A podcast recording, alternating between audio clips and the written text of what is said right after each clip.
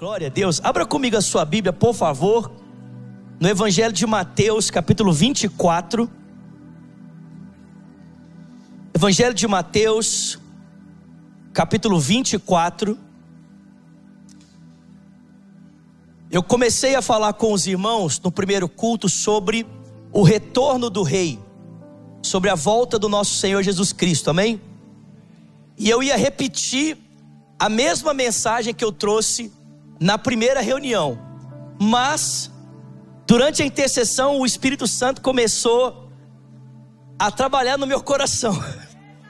E Deus é tão maravilhoso, gente, Deus é tão maravilhoso, que o pastor Marcelo pega o microfone, eu estava assim, Jesus, é isso mesmo? O senhor tem certeza que é para mudar o texto, não o tema da mensagem, mas o texto?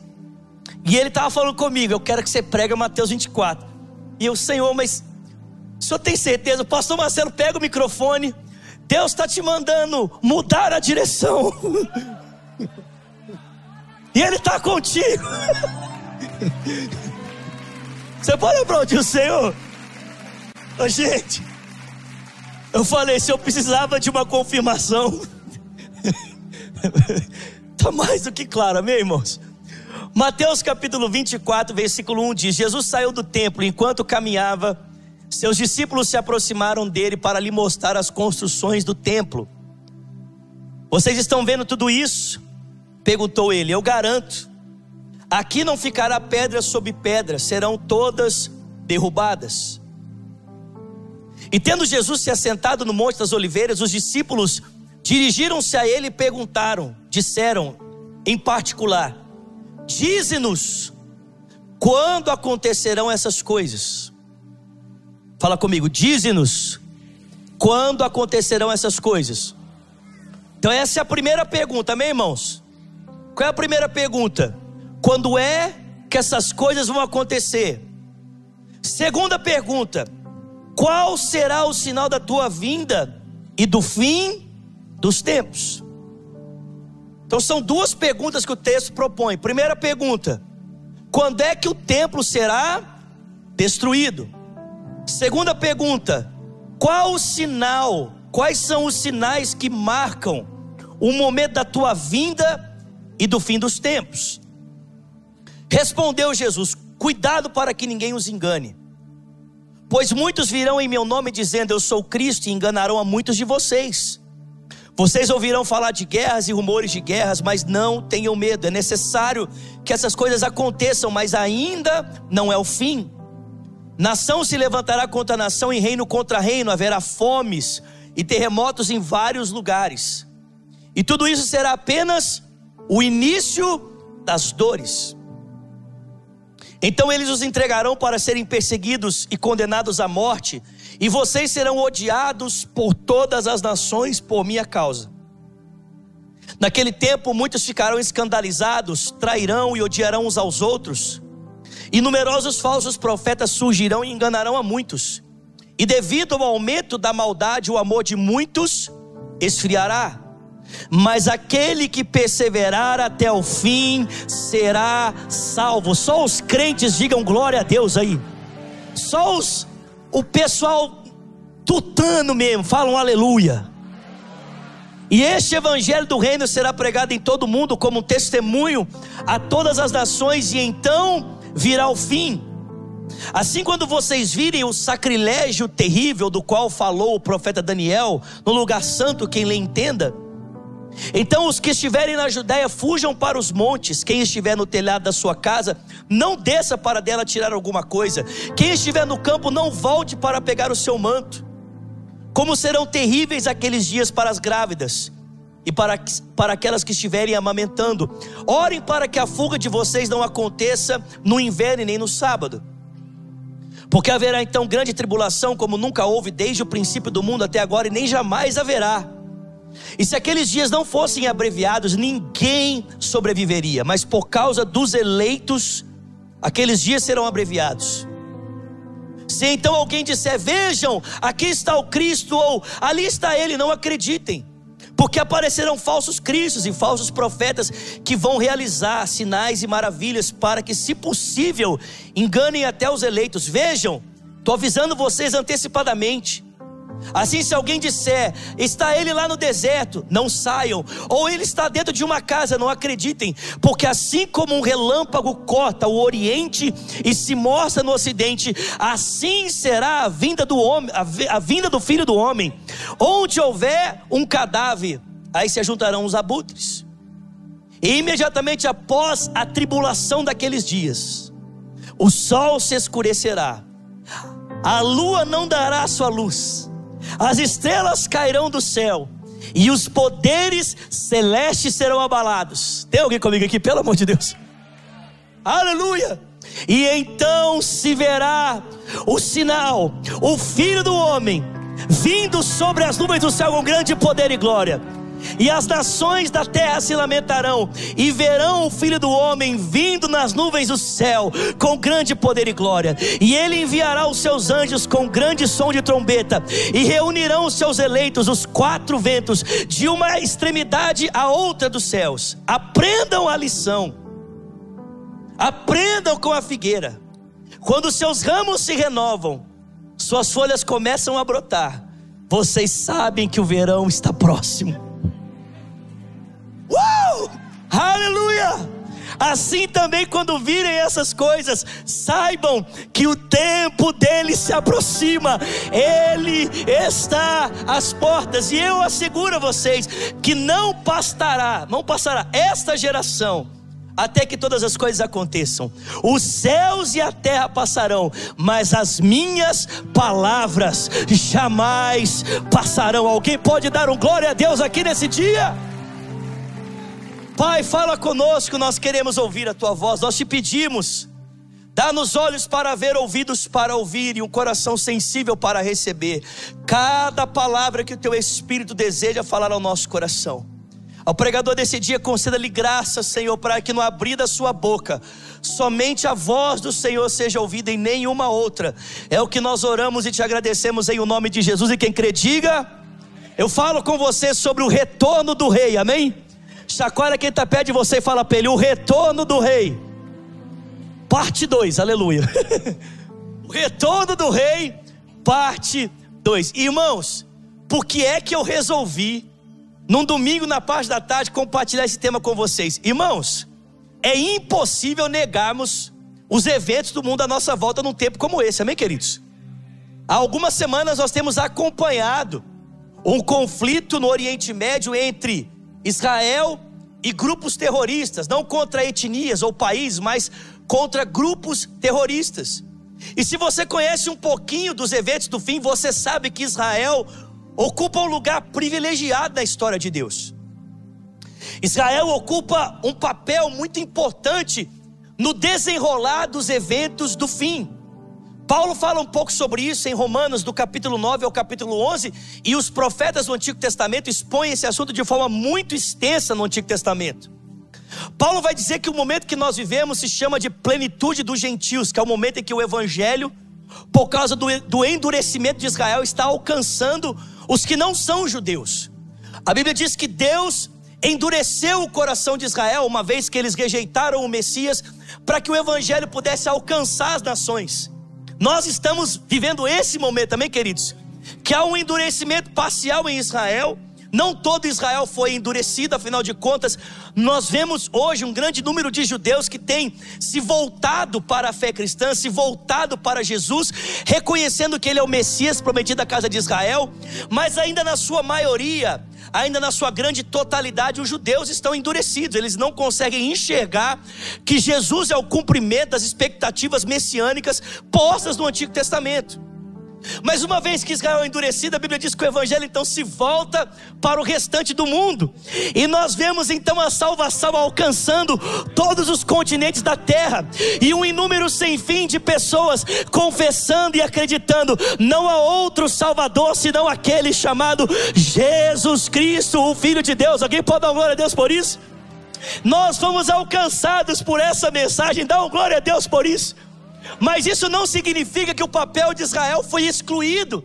Isso não significa que Israel foi substituído. Porque Paulo também fala da plenitude dos judeus. E Paulo diz que se a plenitude dos gentios, o momento em que o evangelho alcança os gentios, ele é glorioso, Paulo diz que quando o evangelho começar a alcançar os judeus, isso significará a ressurreição dos mortos. Pela Tem alguém comigo aqui? Dá um glória a Deus aí. Irmão, o evangelho alcançando os gentios é bom demais. Mas o evangelho alcançando os judeus implicará na ressurreição dos mortos. Porque isso se dará num momento muito importante.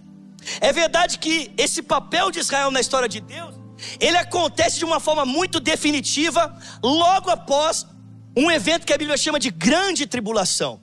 O que seria a grande tribulação? É essa volta dos governos desse mundo tomados por um sistema contra tudo aquilo que professa o nome de Deus. E a gente sabe que, etnicamente falando, irmãos, a, a origem de Israel está conectada à história de Deus. Quem lê o Antigo Testamento, você está lendo a história desse povo. O hebreu conta sua história exatamente como descrito nas páginas do Antigo Testamento. Ou seja, é impossível falar de Israel sem falar do seu Deus. A história desse povo se mistura, meu Deus, com a relação com o seu Deus. E irmãos, não apenas os judeus têm a história deles misturada com o seu Deus, mas nós também que entregamos a nossa vida a Cristo, temos a nossa história misturada com a história dele. Não, pelo amor de Deus, você não está comigo aqui. Eu já estou empolgado. Tem mais alguém comigo aqui hoje? Pelo amor de Deus.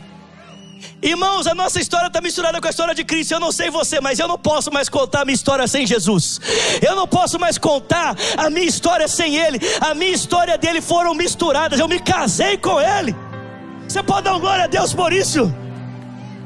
Irmãos, quem professa esse nome vai chegar um dia que vai se tornar um perigo para as nações. E você está vendo que de alguma forma já existe uma comoção mundial nesse sentido. Eu acabei de receber uma notícia de que uma líder de uma sinagoga judaica aqui nos Estados Unidos foi morta nesses dias. Irmão, o antissemitismo está tomando o mundo. Em países da Europa, em países da Ásia, pessoas estão indo às ruas para protestar contra a etnia judaica. Irmãos, a gente sabe que não há apenas uma movimentação para, de alguma forma, tensionar a existência de um judeu. Mas, irmãos, a gente sabe que também há uma movimentação mundial para silenciar a fé cristã. Nós vivemos numa cultura que a filosofia e a sociologia chama de secular. E o que é uma cultura secular? É uma cultura em que toda a sua expressão não pode perpassar pelos valores religiosos, não pode perpassar pelos valores cristãos. Ou seja, você tem liberdade de expressar a sua opinião, sendo ela em qualquer ponto de partida, menos o ponto de partida cristão. Nós estamos vivendo esse momento também, queridos, mas isso vai se intensificar. À medida que o tempo se aproxima e nós caminhamos para os eventos do fim, isso vai se intensificar em relação à igreja, vai se intensificar em relação a Israel. E quando chegar num ponto, como disse Jesus, que parece insustentável para cristãos e judeus, então Cristo vai voltar, amém, irmãos? Para resgatar o seu povo, para resgatar a sua igreja, e aquilo que parecia o nosso fim se transformará em ressurreição dos mortos. O que a Bíblia chama de a primeira ressurreição. Então, irmãos, não dá para ignorar isso, amém? Não dá. Diz um teólogo da história da igreja chamado Karl Barth que o bom pregador tem o jornal numa mão e a Bíblia numa outra. Então não dá para eu ignorar esses fatos.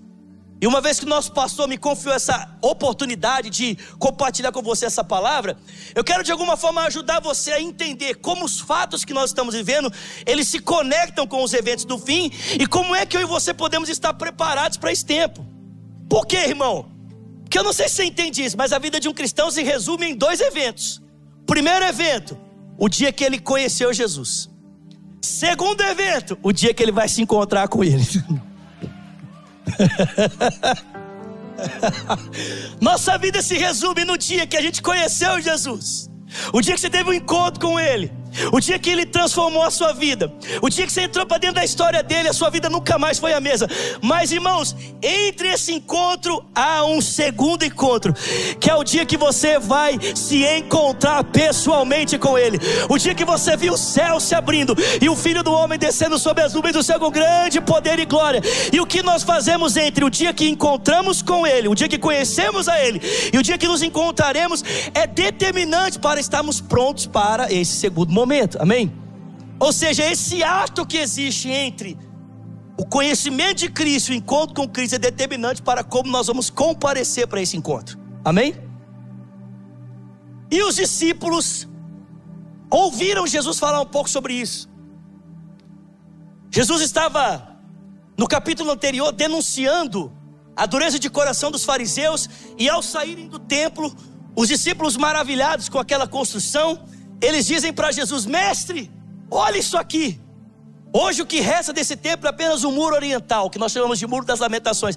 Mestre, olha que construções maravilhosas. Dá uma olhada que grandeza, é muito ouro, é muita coisa. Jesus diz: Pois bem, vocês estão achando isso tudo grandioso?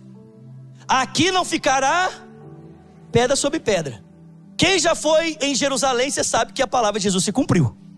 Porque ali literalmente não ficou pedra sobre pedra. No ano 70, esse templo foi destruído por um general chamado Tito, acompanhado de várias legiões romanas, mas a principal delas, a décima legião. E quando os discípulos ouviram que o templo seria destruído, como o templo ocupa, dentro do contexto judaico, uma posição muito importante, porque ele é responsável por toda a relação social, religiosa e civil do povo. Para os judeus, a destruição do templo significava o fim do mundo. É por isso que eles perguntaram para Jesus: Poxa, se o templo vai ser destruído, então o mundo vai acabar. Se o templo vai ser destruído, então o fim desta era vai acabar. Irmão, presta atenção nisso aqui. Para o judeu, a história é dividida em duas eras: a era que vivemos e a era que há de vir. Vocês estão comigo aqui? Para o judeu, a história se conta assim: a era que vai passar e a era que virá. Vocês estão comigo?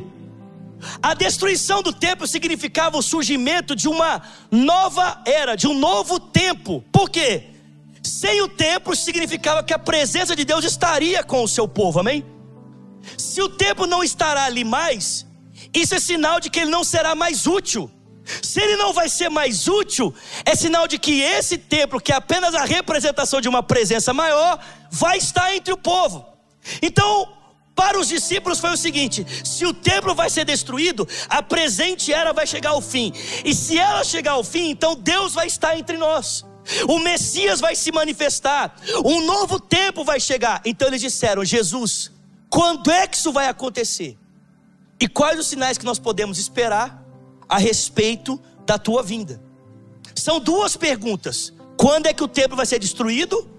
E quando é que nós podemos esperar os sinais da tua vinda, o estabelecimento do reino de Deus? O problema, irmãos, é que Jesus respondeu as duas perguntas junto. Ele não falou assim, ó, vou falar primeiro do templo e depois vou falar da minha vinda. Amém, irmãos? Falou assim, ó, vou responder e respondeu tudo junto. E aí fica fica para nós entendemos o que que Jesus ligou a destruição do templo e o que é que Jesus ligou aos eventos que concernem a sua vinda. E, gente, muita gente na história da igreja já tentou fazer essa separação. Mas eu penso que o mais saudável aqui não seja tentar dizer quais são os eventos que falam da destruição do templo e quais são os eventos que falam da vida de Jesus. Porque, na verdade, irmãos, preste atenção aqui. Para Jesus, o que aconteceu no ano 70 é apenas uma ilustração do que o mundo há de experimentar numa proporção muito maior quando o fim dos tempos começar, ou quando a grande tribulação começar. O que os judeus experimentaram numa pequena escala, dentro do seu contexto, dentro do seu país, no ano 70, quando Tito invadiu Jerusalém, e depois, se você ler um pouco sobre isso, você vai ver que foi uma carnificina. É o que o mundo há de experimentar quando cristãos e judeus passarem a ser perseguidos por causa da sua fé em Jesus Cristo. Ou seja, não devemos tentar separar os sinais, mas entender que Jesus permitiu que na história houvesse para nós uma ilustração para a gente entender o quanto precisamos estar preparados para quando esse evento chegar. Vocês estão comigo aqui? O texto pode ser dividido em três sinais. Fala comigo, três. Fala para quem está perto de você, três. Três sinais. Quais são os sinais? Primeiro sinal, o sinal da graça de Deus. Fala comigo, sinais da graça de Deus. Chacoalha quem está perto de você, pra, chacoalha quem está perto de você e fala para ele, sinais da graça de Deus. Segundo, os sinais contrários a Deus. segundo, Fala igual a Camila Barros. O que, que eu falei? O que, que eu falei? Só que para ela vocês falam mais forte, né? Te falar, viu? O que, que eu falei? É. E terceiro, os sinais do juízo de Deus. O texto pode ser dividido nesses três sinais. Primeiro, sinais da graça. Segundo, os sinais contrários a Deus. Terceiro, os sinais do juízo de Deus. Tem alguém comigo aqui? Quero que você abra comigo um outro texto, por favor. Abra aí comigo em Apocalipse capítulo 13. Apocalipse 13. Eu vou começar do pior para o melhor, amém, irmãos? amém, irmãos? Para nós terminar feliz, você pode dar glória a Deus por isso? Então vou começar do mais difícil para o melhor, amém? Primeiro sinal, o sinal contrário a Deus. E Jesus fala, irmãos, aqui nesse texto, de três sinais que são, ou três elementos que compõem esses sinais contrários a Deus. Em Apocalipse capítulo 13, eu quero usar esse texto aqui para ilustrar o que Jesus falou para a gente lá, em Mateus 24. Apocalipse 13, versículo de número 1, fala assim: Vi uma besta que saía do mar, tinha dez chifres e sete cabeças, com dez coroas, uma sobre cada chifre, e uma cabeça com o nome de blasfêmia. A besta que eu vi era semelhante a um leopardo, mas tinha os pés como de urso e a boca como de leão. O dragão deu a essa besta seu poder, seu trono e a sua autoridade. E uma das cabeças da besta parecia ter um ferimento mortal, mas o ferimento mortal foi curado. E o mundo ficou maravilhado e seguiu a besta. E adoraram ao dragão que tinha dado autoridade à besta. E também adoraram a besta, dizendo: Quem é como a besta? Quem é que pode guerrear contra ela? A besta foi dada uma boca para falar palavras arrogantes e blasfemas, e foi-lhe dada autoridade para agir durante 42 meses. Ela abriu a boca para blasfemar contra Deus, amaldiçoar o seu nome e o seu tabernáculo que habita nos céus. Foi-lhe dado poder para guerrear contra os santos e vencê-los. E foi-lhe dado também autoridade sobre todo o povo, tribo, língua e nação. E os habitantes da terra adorarão a besta, a saber, todos aqueles que não têm os seus nomes escritos no livro da vida do Cordeiro que foi morto desde a fundação do mundo. Eu sei que às vezes o Apocalipse tem uma linguagem simbólica e nem sempre ela parece acessível a nós, mas se você lê outros livros que têm esse mesmo simbolismo, fica muito fácil de entender. Como eu não tenho muito tempo para explicar todos os detalhes, vou pedir que você confie em mim, amém? E se você quiser saber os detalhes, você vai para o carisma, amém? Por quê? Porque lá no carisma eu explico tudinho. Amém? Sim ou não, Roberto? Eu explico tudinho, detalhe por detalhe. Mas a que esse animal bestial se refere? Esse animal bestial se refere aos governos desse mundo. Daniel usa a mesma linguagem simbólica para descrever os animais, porém em Daniel separados como transições de governo. Daniel fala que um animal bestial como esse representa a transição do Império Babilônico para o Império Persa. Um outro animal bestial como esse representa a transição do Império Persa para o Império Babilônico. A diferença aqui, irmãos, é que os animais não estão separados, por quê?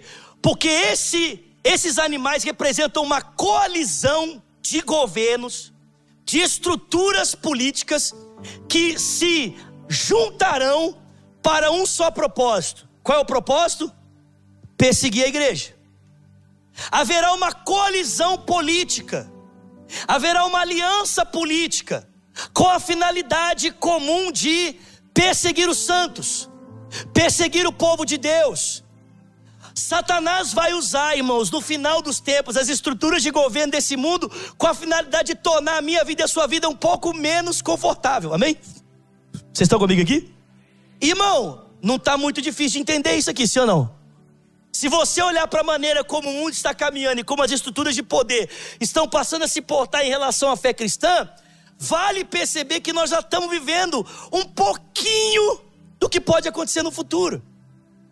E, gente, não é difícil entender isso, é só você olhar para a Bíblia. Todas as vezes que Satanás tentou parar o avanço do projeto de Deus, o que, que ele fez? Usou estruturas de poder. Quando ele quis parar a libertação dos filhos de Israel no contexto do Egito, o que, que ele fez? Tentou matar Moisés. Quando ele quis parar, irmãos, a estrutura de Deus de avançar, o governo de Deus de avançar por meio do povo de Israel, ele enviou a Babilônia, ele enviou a Síria, ele enviou a Pérsia.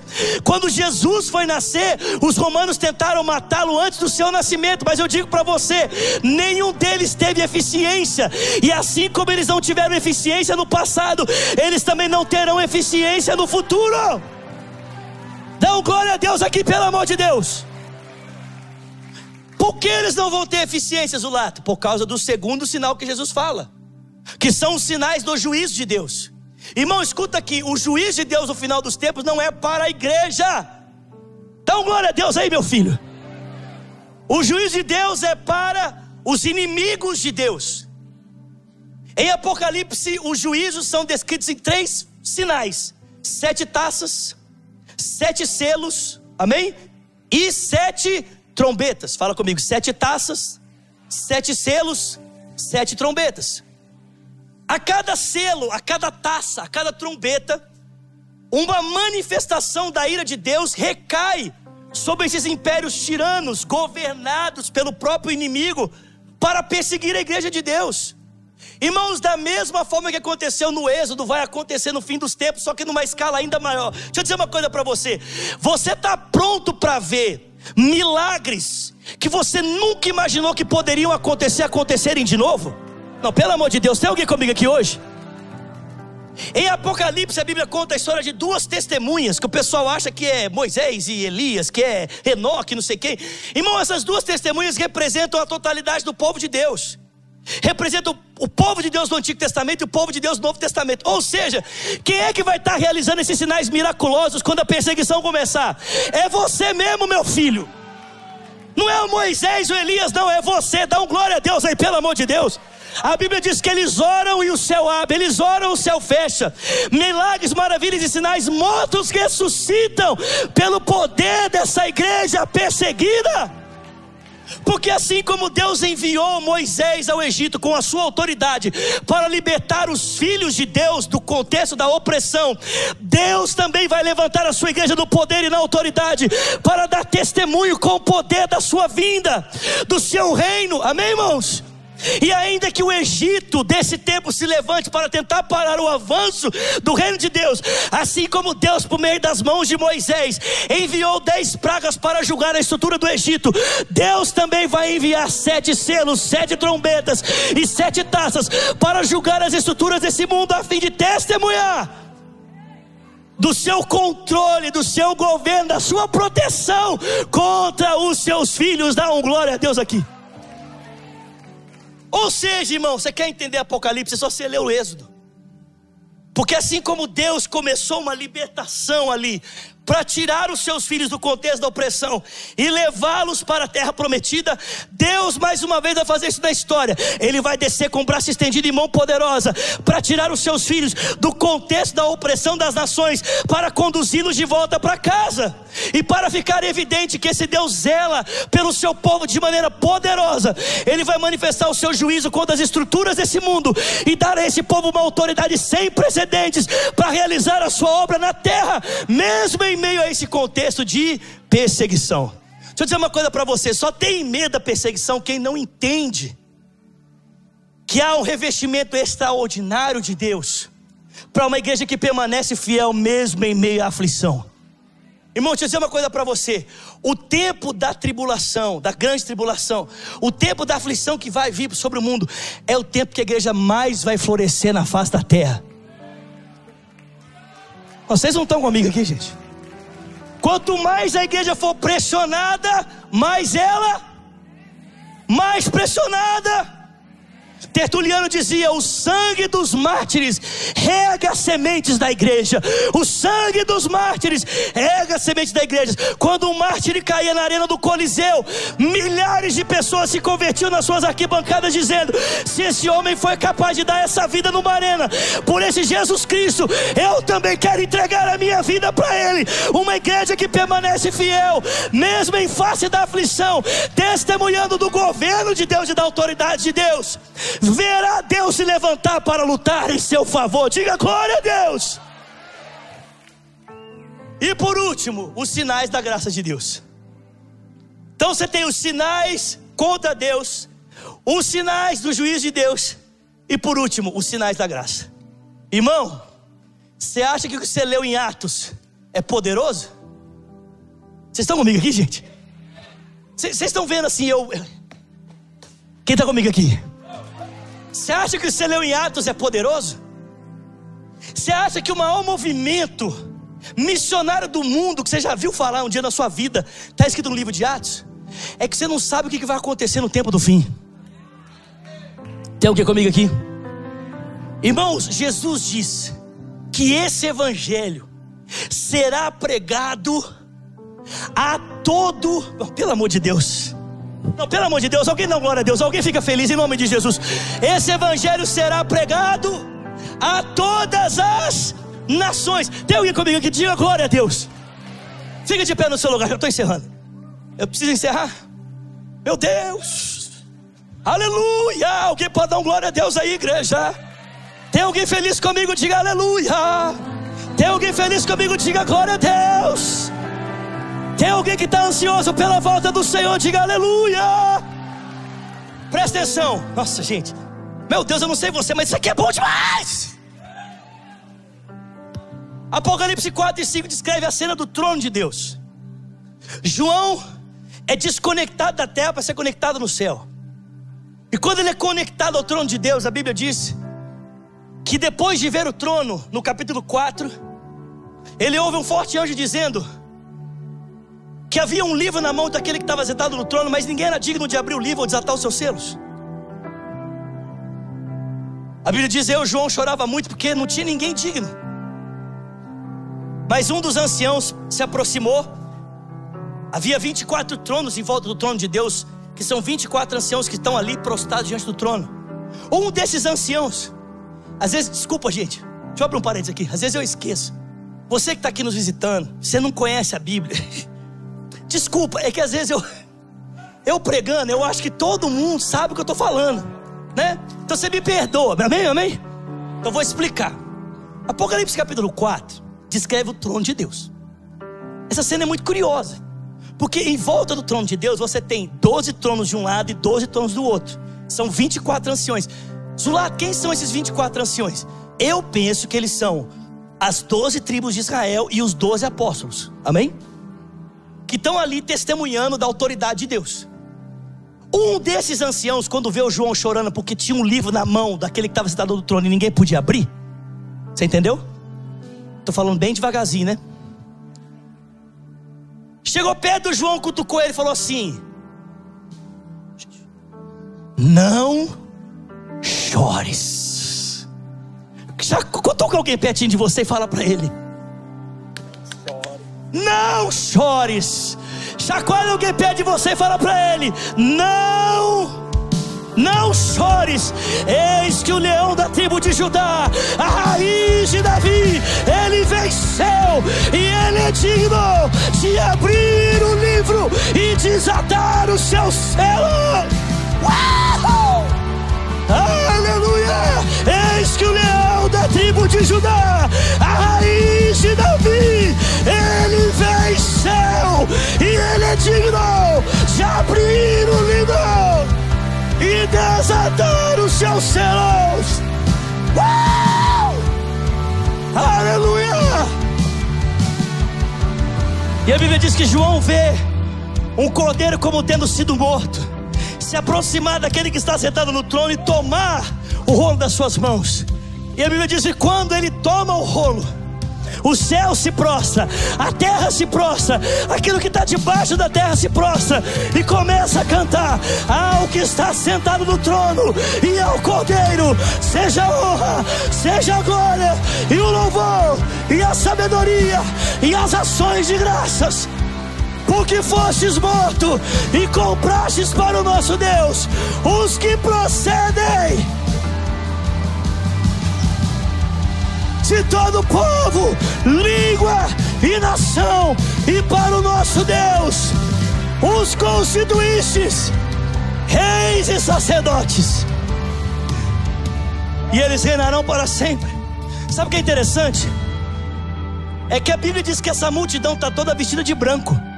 A pergunta é: como é que você consegue ver diversidade na unidade? Se está todo mundo de branco, como é que você consegue ver diversidade na unidade? O texto diz que estavam ali, todo povo, tribo, língua aí. Sabe o que significa? É que apesar de você ter unidade, você tem diversidade na adoração. Ou seja, você tem representação de etnias e culturas, todas juntas, redimidas por Deus, adorando diante do trono de Deus. Sabe o que é isso? Sabe o que é isso? É que quando você for para o céu, você não vai deixar de ser brasileiro para adorar a Deus. A sua cultura vai ser redimida para adorar no céu. Se você é americano, você não vai deixar de ser americano para adorar no céu.